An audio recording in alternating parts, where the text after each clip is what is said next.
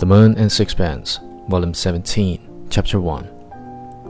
It was about five years after this that I decided to live in Paris for a while. I was growing stale in London. I was tired of doing much the same thing every day.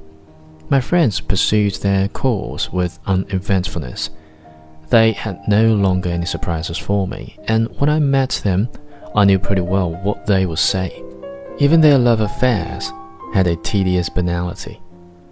We were like tramcars running on their lines from terminus to terminus, and it was possible to calculate within small limits the number of passengers they would carry.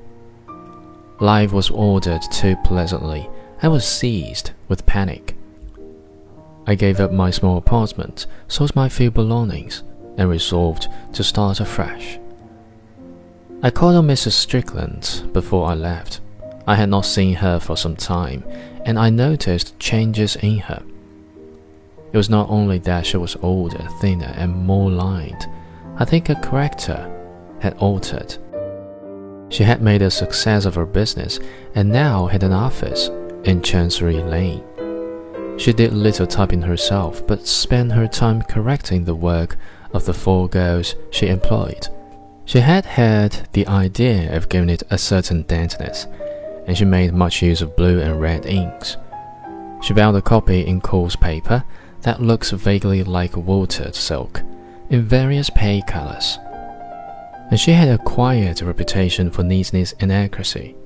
She was making money, but she could not get over the idea that to earn her living was somewhat undignified, and she was inclined to remind you that she was a lady by birth.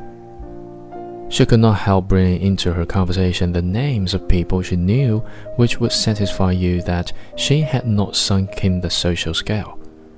She was a little ashamed of her courage and business capacity, but delighted that she was going to dine the next night with a K.C. who lived in South Kensington.